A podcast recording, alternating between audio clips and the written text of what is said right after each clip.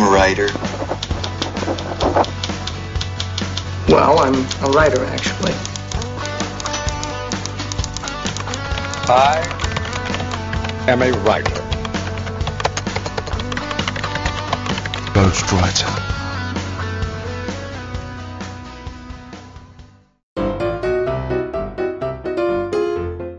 Saudações literárias, queridos ouvintes. Eu sou o Ricardo Erdi e esse é o podcast Ghostwriter. Pera aí, pera aí, pera aí. O que, é que houve? Opa, opa, tem que avisar o pessoal que hoje tem uma coisa muito diferente. Ah, é verdade, eu já estava começando aqui automaticamente. Mas você tem razão. O que, é que tem de diferente dessa vez aí, Modena? Ah, os programas agora que a gente vai ter não serão programas normais de literatura tradicional que nós estamos fazendo. Serão programas voltados especificamente para HQs. Isso aí. Sempre pediram pra gente para comentar alguma história em quadrinhos, uma graphic novels. Apesar do podcast ser de literatura, o que na minha opinião abrange também HQ, graphic novels, a gente nunca tinha feito um episódio sobre isso. Então a gente decidiu agora entrar chutando a porta, derrubando tudo pela frente e fazer logo um programa, ser o, o programa completo do assunto, né? Isso, nós convidamos vários dos nossos conhecidos, amigos, gente da área, pessoas que adoram HQs. Para não ficar um programa gigantesco, o que, que a gente fez? Dividimos em vários módulos, né? Em cada programa nós teremos um ou dois participantes. Eles dirão seus, suas preferências. Como se fosse um programa de listas, né, Moda? Sim, como se fosse um programa de listas. E, e bom, e para todos os nossos ouvintes, nós não teremos leitura de e-mails nesses programas é, a gente vai fazer, para ficar bem claro pro pessoal, cada convidado é como se fosse um programa diferente, como se fosse um episódio diferente. Isso. Questões práticas, todos os episódios vão ser o número 71. Todos os episódios serão o número 71, então vai ter o 71 primeira parte, 71 segunda parte, 72, 71 terceira parte e por aí vai. Sim, e todos esses 71 serão programas de listas das melhores HQs que os nossos convidados sugerem. Isso aí, serão programas, obviamente, vão ficar um pouco mais curtos, né? Porque como são convidados que estão falando ali so, sozinhos, né? Teoricamente, ou no máximo com dois, os programas vão ficar um pouco mais curtos do que um episódio completo. Então vai ficar mais fácil o download, né? Vai ficar mais fácil de ouvir. É uma experiência que a gente achou que valia a pena tentar fazer dessa maneira, um pouco diferente. E, dependendo do que vocês acharem, a gente espera a feedback de vocês aí nos próximos programas. A gente lê os e-mails que vocês mandarem pra gente. Isso, né? Nossos endereços continuam os mesmos, né? Programa gw@gmail.com. Nosso Facebook é o Programa GW, né? E o Twitter, né? Temos nosso Twitter também, que eu sempre esqueço, que é arroba Programa GW. Arroba Programa GW, estamos lá no Twitter também. Bom, e no programa de hoje, o convidado é Dessa vez a gente trouxe aqui para vocês o Sérgio Martorelli. O Sérgio Martorelli é um desses caras que sabe tudo, é uma enciclopédia ambulante de cultura pop, de filme, de cinema, de quadrinhos, de livros, de, do que vocês pensarem. Vocês vão ver, vocês vai, vão, pela conversa vocês vão entender. É a primeira participação dele aqui com a gente. Eu espero que seja a primeira de uma série. O Sérgio Martorelli aí vai, vai se tornar uma boa fonte de conhecimento aqui, de, de participação aqui para o podcast. Mas acho que a melhor apresentação é deixar o próprio programa rolar e vocês conhecerem o Sérgio também. Então, sem mais delongas, pessoal, vamos começar o programa.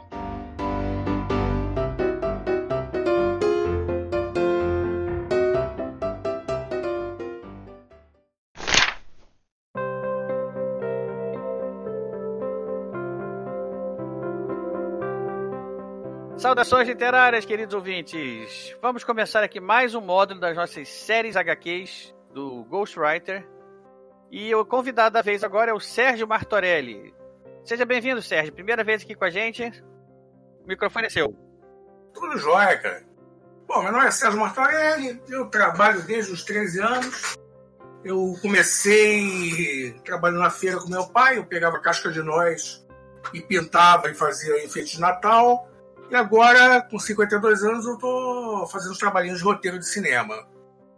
É, e nesse meio tempo já fiz crítica de rock, crítica de cinema, crítica de filmes para adultos, um pouquinho de tudo. Sempre no mundo das artes, não, pelo visto, né? É, sempre no mundo das artes. É, e aqui então hoje, para botar no seu currículo aí, vamos falar sobre HQs. HQ, fiz crítica de HQ na revista Cinema Fantastique. Pois é, tá vendo? Então a gente tá trazendo aqui para os nossos ouvintes só gente que entende do assunto mesmo. É, eu sou da, eu sou da antiga geração, da época que o Omelete nem sonhava existir. Uma geração anterior, mais ou menos, que é o pessoal que formou essa onda geek. Eu, Tolião, Paulo Mafia, esse pessoal todo, Silvio Gonçalves, essa turma que já fazia resenha de, de esses lances geeks antes do mercado aparecer. Paulo Mafia, que agora tá lá na. Como é que é o nome da editora? Culturama, levou. A Disney tá lá com ele, né? É, o Mafia é gente boa pra caramba, é a enciclopédia da Disney. É o enciclopédia da Disney. Bom, Sérgio, vamos então já entrar no nosso assunto aqui de vez? Certo. Como tá, a gente já, o pessoal que já tá ouvindo, se é o primeiro módulo que tá ouvindo agora, eu não sei, porque como a gente tá fazendo isso em módulos, né? Então a gente tem. O pessoal pode estar ouvindo isso em qualquer ordem. Se é o primeiro módulo que o nosso ouvinte está aqui pegando, a, indica... a ideia aqui agora é que o Sérgio vai dar aqui cinco indicações que ele considera assim de histórias de HQs assim melhores de todos os tempos. Tá limitado porque como eu já fiz gravações com outros convidados antes e eu pedi para não repetir nenhuma das indicações que já foram feitas, ele teve que escolher outras. Não foi difícil. Ele tem uma é porque na verdade eu não usei o critério de melhores de todos os tempos. Botei é responsabilidade demais dizer melhor de todos os tempos. Não, não, não. Eu botei cinco histórias que eu gosto para caramba. Então tá valendo. Então vamos na primeira. Se for a melhor história, melhor história de todos os tempos, todo mundo vai falar Cavaleiro das Trevas, Watchmen, e por aí vai, Mouse, é, O Contrato com Deus, todo mundo faz as mesmas coisas. Então vamos apresentar alguma coisa diferente, né? Bom, vamos lá então. Começa de vez aí. Sua primeira indicação qual é e, de, e, defende ela assim, explicando o porquê. Justifica ela aí. Tá contigo. Eu vou começar com o Pyongyang do Guy Delisle. Sinopse, olha só, vamos lá, vamos sinopse sem spoilers, porque tem gente que não vai ler, que não, não leu ainda e que vai querer ler por causa da sua indicação. Vamos lá. É, na verdade não é questão de spoiler, porque é uma história real desse cara, Guy Delisle, que ele trabalha com animação nos Estados Unidos e vai supervisionar a feitura da animação que é feita na Coreia do. do... Qual é a Coreia, Coreia comunista mesmo? Do norte ou do Coreia sul? Do norte. Do norte. do Coreia norte. do norte. Aí vai supervisionar e essa história é a estadia dele nessa Coreia. E basicamente ele contando todos os absurdos que tem na Coreia do Norte, tipo assim, é, a pessoa não, é, não, é, não pode ter uma ideia própria. Ele está ouvindo o Walkman, uma música de liberdade, se não me engano, um reggae, Bob Marley. Ele está tentando fazer o pessoal ouvir aquela música, os amigos que trabalham com ele, os coreanos que trabalham com ele. Eles não querem. Eles acham que se ouvirem aquilo vão ser contaminados por, por alguma coisa capitalista e vão perder o amor à Coreia do Norte apesar de ser uma, uma história bem leve, tem um traço bonito, um traço quase de desenho animado, a trama é opressora, como se fosse um filme de terror, porque o cara está dentro de uma sociedade totalmente fechada, com um povo totalmente fechado que acredita numa, numa realidade paralela e acredita piamente, não se sabe se é por lavagem cerebral ou por medo de sumir. Medo de ser preso por para aquela sociedade que é totalmente 1974. E tem uma coisa interessante, que o cara ganha um, um, ganha uma figurinha, ganha alguma coisinha, e tenta colar na parede do quarto dele. Aí vai uma, uma moça que vai lá tentar, é para limpar o quarto dele e fala, você não pode isso, você é preso. Não, por quê? Nessa parede só ficam as, as, os quadros dos ditadores. Você não pode colocar mais nada nessa parede. Aí pensei, pô, isso é absurdo, você já está virando ficção científica. Aí eu fui ver aquela série da, da Visita da Coreia do Norte, que no YouTube, a revista Vice fez, Vice. E é exatamente assim. Ou seja, isso é uma história de viagem que o cara foi lá, Pyongyang, mas é basicamente uma história de terror. É um cara que tá, vem de uma sociedade livre e presencia um lugar opressor. É um choque cultural, né? Choque cultural. É, é o seguinte, a gente não tem como conceber que a mente humana consiga viver em tal estado de opressão. É uma quarentena que dura décadas, basicamente é isso. É, e o pessoal aqui tá vendo uma quarentena aqui há dois meses já tá surtando, imagina. Pois é, imagina lá. Sendo que lá é um negócio que já foi preparado há um tempão, né? Os caras realmente acreditam que o, que o ditador deles é, consegue consegue andar pelo mar, coisas desse tipo, consegue multiplicar comida, consegue sobreviver o ano inteiro comendo só um grão de arroz. É assustador, é assustador. É uma idolatria ao, ao governante que a gente está vendo aqui. A gente viu 16 anos atrás e está vendo de novo. Ou seja, não muda muita coisa. Nesse documentário que eu vi, tem uma coisa interessante, porque o cara entra numa, num lugar lá, numa escola de música, e a moça toda alegre começa a mostrar umas fitas cassete. Fita cassete. Aí fala, nós temos tudo moderno no, no, no mundo. Temos. Aí mostra uma fita cassete. Beatles, Abbey Road. E tem uma parte que eles entram como se fosse uma lan house. E tá todo mundo sentado assim na frente do computador sem fazer nada. Sem fazer nada, só olhando a tela. O cara tava na tela do Google, olhando para a tela do Google e perguntando: é, o que você tá fazendo? Eu vou fazer uma pesquisa. O que você faz? Ah, eu sou engenheiro, estou fazendo uma pesquisa sobre materiais. Mas ele cara, não mexe no mouse. É como se uma cidade de cenografia, sabe? Como se só fosse figurante para mostrar pelo documentário. Isso está no documentário da Vice. Você pode ir lá no, no YouTube e ver. É inacreditável. E tem gente que acha isso bonito. Primeira indicação, então, é Nome da, nome obra, autor, artista. Yang Yang, do Guy Delisle. Foi a primeira. Vamos para a segunda? O menino que colecionava aranha. Que é uma história curta, curta, muito bonita do Homem-Aranha. É escrita pelo Roger Stern, que eu considero um dos melhores roteiristas do Homem-Aranha nos anos 70, anos 80. E desenhada pelo Ron Friends ou Ron Lin, não lembro, acho que é Ron. Eu vou ter que pesquisar agora.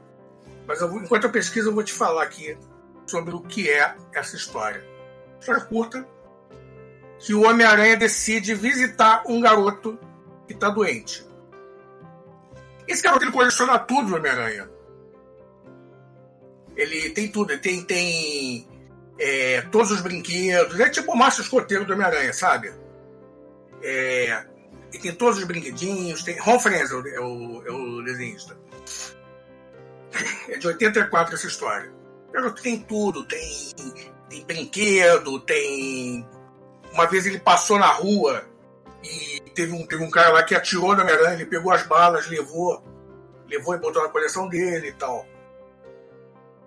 Aí o garoto lá conversando, tá batendo aquele papo, amiga, a história é só isso, os dois batendo papo. História, os caras estão conversando, os garotos. Aí o Homem-Aranha, aí o garoto fala, poxa, eu queria saber quem é o Homem-Aranha. Aí o garoto, não, eu não posso te falar porque. Sabe como é que é? Tem meus inimigos, os caras vão me matar, eu tenho parentes e tal. Ah, tá, então tá bom. Ele fica triste. Ele fala, não, faz o seguinte, ele arranca a máscara e fala, não, meu nome é Peter Parker, fui picado por uma aranha, conta aquela história toda dele. Aí, você fica bem aí que eu vou lá voltar a combater o crime, tá? Aí quando ele sai, o Homem-Aranha sai tá chorando, sem máscara, tá chorando, ele bota a máscara de novo, pula, e você vê que ele tá onde o garoto tá. Ele não tava no quarto do garoto, ele tava no hospital do câncer. O garoto ia morrer a qualquer momento. Caramba, hein? E essa é foi uma das primeiras histórias desse tipo, né? Aquelas histórias. É, pesada. Não, história pesada teve antes lá. Teve o, o, o amigo do Homem-Aranha que foi. Se meteu com drogas. Tinha essas histórias pesadas, mas essas histórias assim de cunho social, super-heróis da vida real, foi uma das mais fortes que apareceu naquela época, em 84. Não era muito comum esse tipo de coisa. Porque tinha um super-herói que aparecia o vilão na esquina, enchia o vilão de pancada e pronto. Isso era o que tinha. Essa é uma história pequena, curta, que apareceu no final de uma, de uma outra aventura e é considerada uma das histórias mais bonitas do Homem-Aranha que, que já foram feitas. Então, mas então essa é uma, essa é uma HQ independente ou ela é uma história dentro? Não, não, é uma história do, que apareceu na Amazing Spider-Man 248, ah, tá. no final. Entendi. Então você... E ela é uma, ela é uma história bem curtinha. É considerada uma das 10 maiores histórias do Homem-Aranha. disso, porque não tem aquela, aquela coisa de pancadaria. Só o cara, o, garoto, o cara com o fã e o garoto vai morrer a qualquer momento e conhece a identidade do Homem-Aranha porque ele pode confiar nele, porque, mas não porque é uma pessoa de confiança, de repente não, sei, não é, mas é a última, o último desejo do, do cara. O último desejo do garotinho. Então vamos lá, é o homem que coleciona, o menino que colecionava aranha. O menino que é o garoto que colecionava Homem-Aranha, nome correto. E o autor? O garoto que colecionava Homem-Aranha. O autor é Roger Stern, o artista é Ron Franz. E saiu em qual revista? Saiu na Homem-Aranha 248, a original. A no Brasil, eu não sei em que, em que história apareceu. Bom, essa foi a segunda indicação. Vamos então para a terceira rodada. Bom, a terceira é uma série. Está sendo uma série de televisão da Amazon Prime. E é bem diferente, mas eu vou falar do gibi, The Boys. The Boys é um negócio muito maluco do cara chamado Gartienes, que é o mesmo cara que fez Preacher, fez o The Pro, que é a história da prostituta que ganha superpoderes, que é, acredito que o pessoal que entrevistou para você falou, tenha falado desse, desse material. Já, já, já teve já. É. The Boys é o seguinte, tem um, um, um universo paralelo, tem um grupo que é basicamente a Liga da Justiça Aí tem o Avatar do Super-Homem, tem o Avatar da Mulher Maravilha, que é uma feminista maluca. Tem o Batman, que é um cara todo doidão. Tem o Aquaman, que é um. No gibi é um negão que usa um escafandro e é chato pra caramba. No seriado é outro personagem totalmente diferente é muito melhor, inclusive. O seriado melhora muita coisa. O Super-Homem do, do gibi, o Super-Homem original, é um órfão que teve uma criação uma criação americana, no Kansas, virou um cara bonzinho.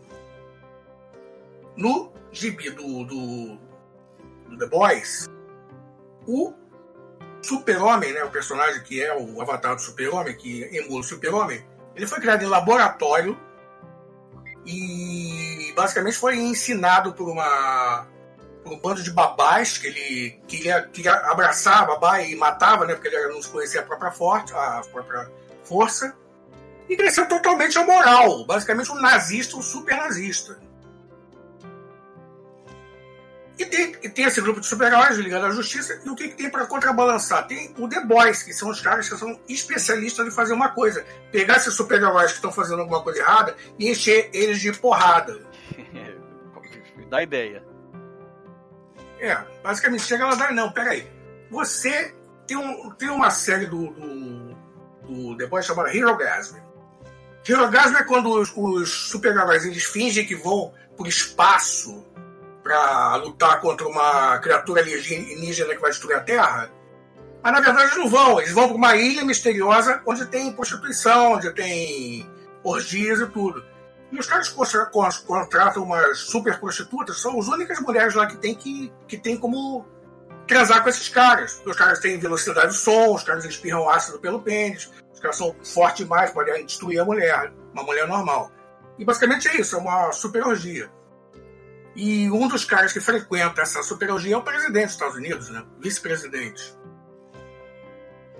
E aí isso é descoberto e os caras tentam fazer uma, uma, uma chantagem e esses The vão lá pra, pra dar um jeito, né? Vocês não vão chantagear, vocês não vão bagunçar a América. Gente. Vocês vão fingir que são super-heróis vocês vão fingir que são bonzinhos, que estão do lado do bem. A partir do momento que você, de um de vocês fizer uma besteira, a gente vai lá e capa vocês. Realmente, os castigos que as punições, é coisa assim, tipo castração, enfiar um foguete no rabo do outro e mandar para o espaço, é coisa bem sórdida, porque o Gartines tem uma, uma imaginação muito sombria. É totalmente humor negro total. Meio maluco, né? Totalmente, totalmente. Totalmente. Aí, são os caras mais. Ele e o Mark Miller aí... são, são os caras mais doentes do, do, do, do gibi recentemente. E aí vai escrever HQ, e dá o, nisso. É, de HQ, o R. Ellis.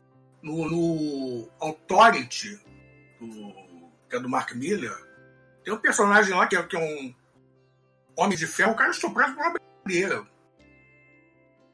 Cara chega, não, vou ter que estuprar de algum jeito, mas não sei como. O cara pega uma britadeira na casa de dinheiro, é, não mostra, né? Mas fala aqui, fica de quatro, filho. O cara tá com a britadeira no ombro. O cara matou.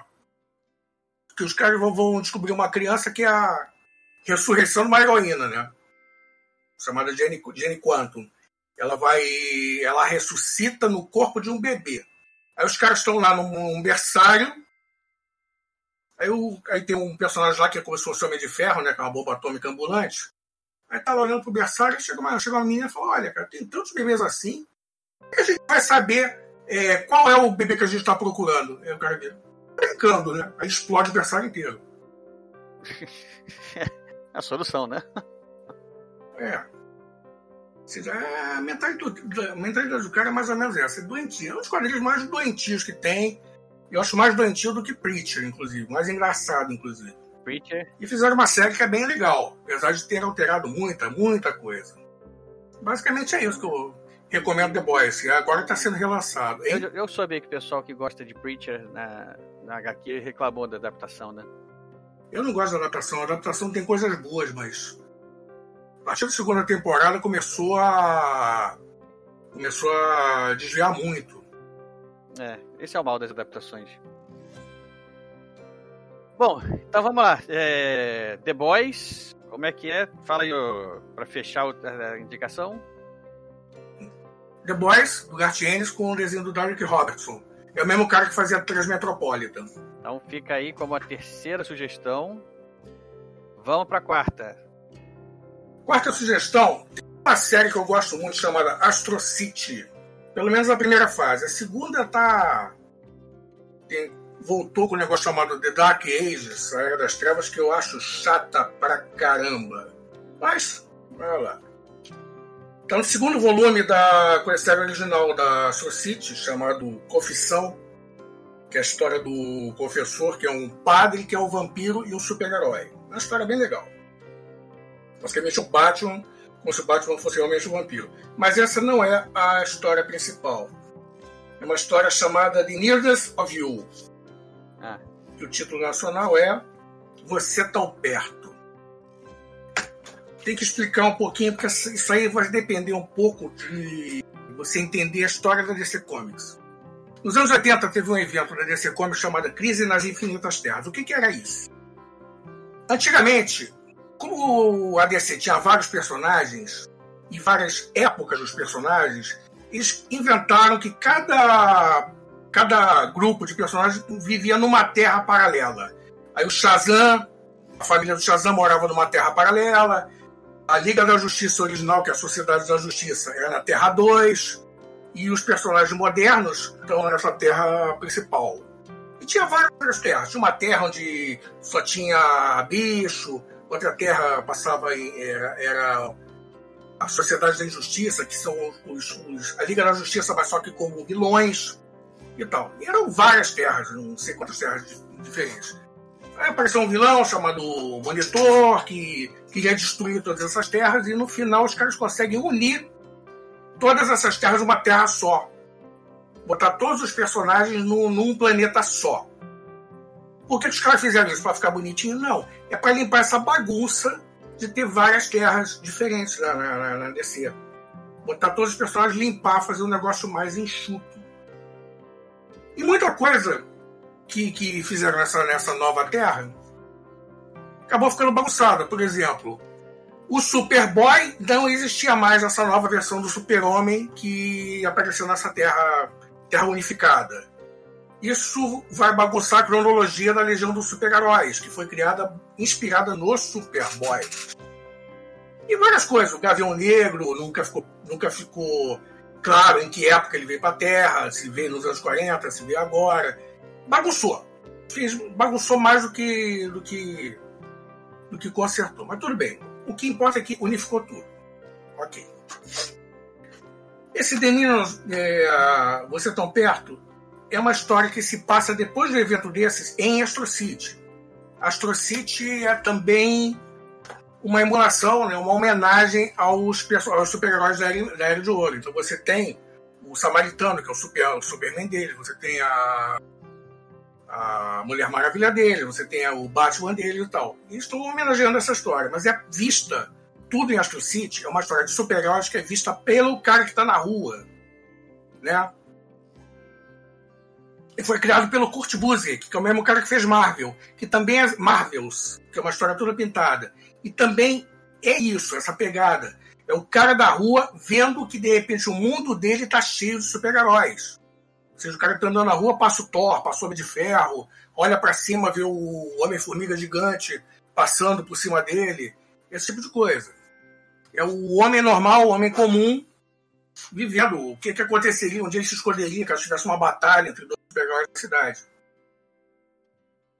Essa história se passa depois de uma crise que teve no universo de Astro City, uma coisa mística, e que todos os universos foram, foram unidos num universo só. Mas só que, como aconteceu na DC, na crise das Infinitas Terras, ele não foi unido de uma forma perfeita.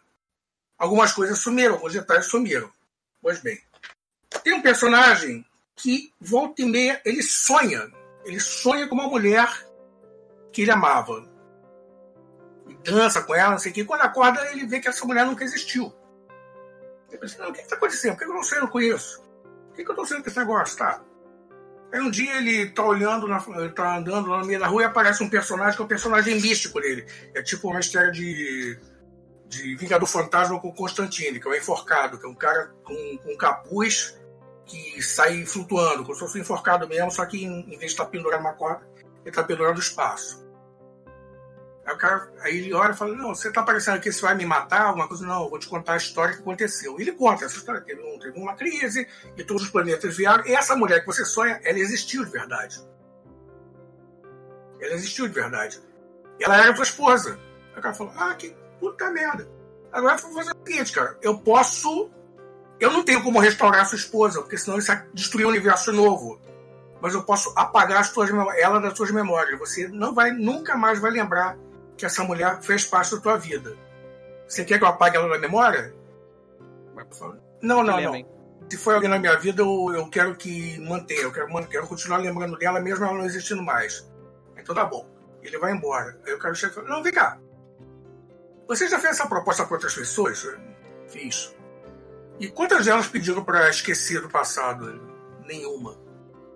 Isso é simbólico por uma coisa muito mais profunda que só aquela história de amor que tem no, no nessa história. Os caras fizeram na DC, fizeram Crise nas Infinitas Terras. Para supostamente apagar o passado da DC, apagar vários detalhes que não existem mais. Nenhum fã de quadrinhos aceitou isso. Nenhum fã de quadrinhos quis esquecer esse detalhe, as coisas do passado. Nenhum fã de quadrinhos conseguiu esquecer o Superboy, conseguiu esquecer a primeira origem do, do, do Gavião Negro, conseguiu esquecer a Sociedade da Justiça. Então o que, que a DC foi obrigada a fazer?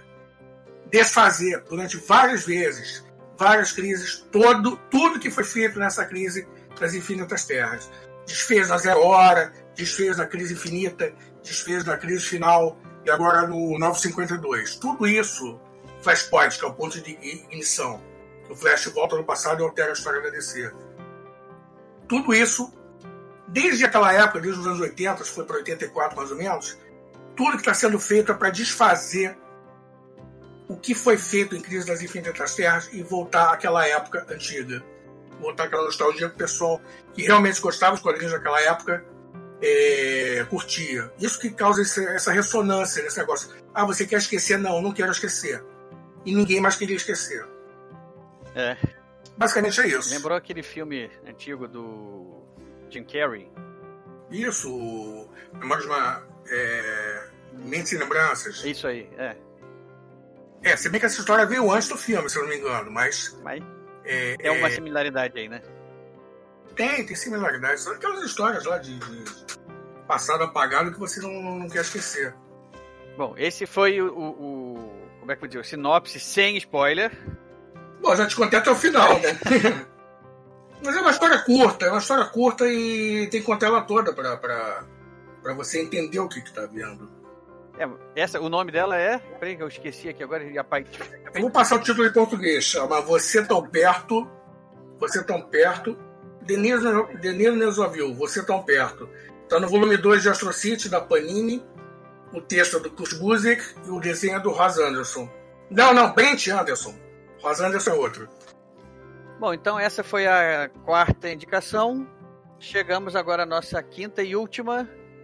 Fechando com chave de ouro aí. É, vou fechar com chave de ouro porque é uma história de um cara que eu gosto muito, que é o Dom Rosa. Dom Rosa foi o cara que deu continuidade à obra do Karl Barks, que, na minha opinião, é o maior desenhista, maior roteirista que a Disney já teve. É um cara que conseguia fazer coisas geniais, mesmo escrevendo de má vontade. Como aquelas histórias que ele fazia na Margarida, que ele odiava a Margarida, odiava, odiava, odiava, achava fútil. Mas ele conseguia fazer umas histórias boas com uma menina fútil e se limitava a fazer fofoquinha com a, com a Carabela e a Minnie. Basicamente era isso que ele fazia, que ele fazia com, a, com a Margarida. Ele fazia obrigado, não tinha vontade de fazer. A Letter for Home é uma das últimas histórias do da saga do Tio Patinhas. Tá? Embora tenha sido publicada antes do final do Tio Patinhas, desculpe, embora tenha sido publicada antes do final da saga do, do Tio Patinhas, ela apareceu, ela dá continuidade ao momento dessa saga que o Tio Patinhas rompe com toda a família dele. Ele rompe com toda a família dele, briga com todo mundo e vai viver isolado. Vai viver ermitão, vivendo só da fortuna dele. Porque os caras acham que o tio Patinhas tem ficado muito ambicioso, muito escroto, muito. muito. Sovina. desonesto. Sovina? É, muito sovina, muito desonesto. Tinha muito, muita preocupação com o ouro só. E nessa história termina com, com ele exatamente como ele, te, ele começou na primeira história do tio Patias do Karl Barks. Que ele irritado no quarto dele e pensando, cara, vou sacanear meus sobrinhos, vou voltar a ver meus sobrinhos e tal. Que é aquela história que, que, que ele manda, manda os sobrinhos dele para uma, uma cabine no deserto, no deserto, no mato, e aparece ursinho, uma família de ursos, e os caras se enfrentam, enfrentam, enfrentam não, tem um monte de atrapalhadas, né? Porque o Karl Barks não era, não era muito violento, a violência dele era de comédia. E tem vários atrapalhados. Aí o tio Patinhas aparece que, assim, com uma fantasia de urso. Eu vou me fantasiar de urso e eu vou fazer, vou dar um susto nesses, nesses patetas ali, para ver se vão merecer minha herança. Aí ele entra, tá lá o Pato Donald dormindo em cima do urso, o, o que na verdade ele não derrotou o urso, bateu a cabeça no candelabro de maior. Mas ele entra e vê, o cara realmente derrotou o urso, que isso? É um cara valente. Ah, agora aí você vai fazer parte da minha família, você é bom, você vai me acompanhar nessas aventuras. Essa seria a origem do, do retorno de Patinhas. Pois bem, nessa história, é uma carta de casa, que chama-se Outro Segredo do Castelo, tem, duas, tem dois nomes essa história. Eles vão lá para um, um, um, castelo maçônico para achar uma coisa que tudo quanto é filme do Tio Patinhas, tudo quanto é história do Tio Patinhas, mostra ele procurando, mas não tinha achado. O Dom Rosa fez isso, achar a pedra filosofal, que transforma qualquer coisa em ouro. Eu estou lembrando, vendo essa história que você está falando aqui, acho que eu já li. Tenho vaga de lembrança. É, se você leu aquela, aquele encadernado pequeno que, que saiu em duas partes do, do da saga dos Chupatinhas, é a última. Eu, eu, eu, não, eu tenho aqui a saga dos Chupatinhas em capa dura. É, não tá nessa edição da capa dura, mas tá na edição que veio porque antes. essa eu ainda não li, porque essa eu comprei, quando eu soube que eu ia mudar de país, eu comprei várias dessas para trazer comigo para cá, para não perder a oportunidade. Trouxe várias. Essa é uma das que tá aqui que eu ainda não li. A saga de Chupatinhas, porque eu tenho alguma lembrança de já ter lido ela antes, então ela não foi minha prioridade ainda. Então ela tá aqui na, na, na estante. Ah, deve ter sido, porque ela foi publicada antes também na, na, nas próprias revistas de linha, se não me engano, numa Disney Dig. Então, então é isso. Então eu tenho alguma memória aí, minha memória tá funcionando, ainda que vagamente, mas funcionou. É, que é uma que eles entram numa num templo e tem várias estátuas dos, dos reis maçônicos, acho que é uma coisa parecida, com as, com, a, com as mãos para cima e eles têm que acionar. Aquela coisa de Indiana Jones, né? aquela coisa que tem tudo quanto é, quanto é aventura. Uhum. Né? Você aperta uma pedra, abre uma parede, basicamente isso. Mas a, a, a lance da história não é isso. Tem uma parte lá que os caras têm uma coroa, eles têm que descobrir o código da coroa. Então o cara bota a coroa, uma maçom, né? bota a coroa na cabeça, a coroa fica pesada, ele tira, tem umas marcas na, na cabeça dele. Ele falou, não, é porque você tá valendo errado, cara. Você tem que marcar na tua cabeça e ser direto na tua cabeça. É, seja, aqueles truquezinhos lá que a gente, tem, que a gente vê uhum. sempre em Karl Barks e Dom Rosa. Mas, isso, mas não é isso. Ele tinha brigado com toda a família, brigou com o pai dele. Inclusive, uma das histórias mais bonitas da saga dos Patinhas é a morte do, do pai do Tio Patinhas. Você, quando for ler, é um spoiler, mas não é um spoiler, porque você vai entender é, logo no começo. Mas é, é, que, logo começa, você vai ver logo no começo. Mas você vai ver porque a história é bonita quando você for ler. Aí tava brigado e encontra a irmã dele, uma das irmãs dele. O Patinhas tem duas irmãs. Aí fala, pô, não sei o que, eu tô arrependido porque eu briguei com vocês, eu briguei com meu pai, meu pai morreu e, e nunca me perdoou. Falo, não. Você veio, você veio, você veio fazer esse negócio todo para pegar a pedra filosofal, mas embaixo daquele negócio lá que pedra filosofal foi o pai dele que tinha, tinha escondido. Né? Embaixo, embaixo desse, desse negócio lá, desse. Peraí, só uma coisa. Dessa caixinha pra. Só uma coisa. O, tipo, você tá tipo, a gente tem duas irmãs, né? Duas Uma irmãs. delas, certamente, é a mãe do Donald. Ela Duck é outra coisa. Como é que ele é o tio do Donald se o Donald não é filho de nenhuma das irmãs dele? Cara, eu não tô lembrando exatamente da. da Parentesco aí. É, da... Essas coisas nunca ficam muito claras. Cara, eu não tô lembrando. Cara, peraí, peraí, peraí. É, uma delas é a mãe do Donald, tá ah, certo. Ah, então tá. tá certo, tá certo, tá não, certo. eu nem sabia disso. Uma delas é a mãe do Donald. Hortência. Eu tô falando isso porque eu não, eu não sabia, mas eu sempre fiquei curioso dessa história, porque é, todo mundo é tio e sobrinho, não tem pai e mãe né, nas histórias. É, o único, o único. A Hortência é a mãe do Pato Donald e da Della Duck. Ah. E a Della Duck tem um pato que ninguém sabe quem é, que é o pai do Guinzas e Luizinho. É estranho, né? É. Mas vamos lá então. Ele encontra a irmã dele, que, é, que a irmã dele é a, é a. Não é a irmã dele que é a mãe do Pato Donald, tá? É uma outra. Parece que a irmã que é a mãe do Pato Donald tinha morrido, coisa parecida. Ela não aparece essa história, não estou lembrado exatamente. Aí o cara encontra os tesouros templários e tal. Olha, eu tô lembrado, sem spoiler, hein? Essa aí eu. Essa cama tá, tá aqui do meu lado não, isso não é o final da história, mas é uma parte, a parte principal da história. Aí fala, não, isso aqui. Aí encontra lá uma, uma, uma carta do pai dele. O pai dele tinha escondido a pedra filosofal. Uma carta, fala, ah, meu filho, eu sempre quis o melhor de você, eu tenho orgulho de você, você às vezes faz uma pisa na bola, mas a gente sempre gostou de você, você e toda a tua família. A irmã dele chega e fala, vem cá, Faz um tempo que você voltou nesse negócio de aventura, né? Faz, faz, faz. Encontrei o dono de novo a gente voltou a, voltou a fazer isso. Por que, que você não é mais aquele velho escroto soviano? Não, é que eu me vi neles.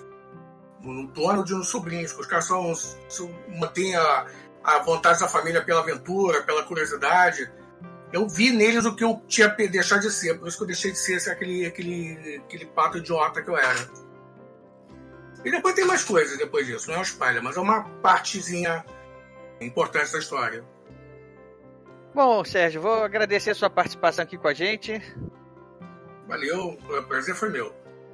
Vamos ver se você consegue editar alguma coisa decente, né? Que eu falei pra caramba. Vai, sempre sai, sempre sai bem. Vou fazer uma despedida aqui agora pro pessoal poder saber como te encontra nas redes sociais aí, se você quiser, o pessoal quiser bater um papo contigo. Deixa, deixa, eu tô meio afastado das redes sociais. É, então. Vamos ficando por aqui mesmo, então. Pessoal, as indicações aí do. Do Sérgio vão estar depois escritas aí no, no na página do, do, do podcast. Então, mais uma vez, foi muito bom, agradeço a participação. Eu que agradeço. Quem sabe até uma próxima ocasião. Beleza. Grande abraço, até mais, até a próxima. Abraço, meu amigo.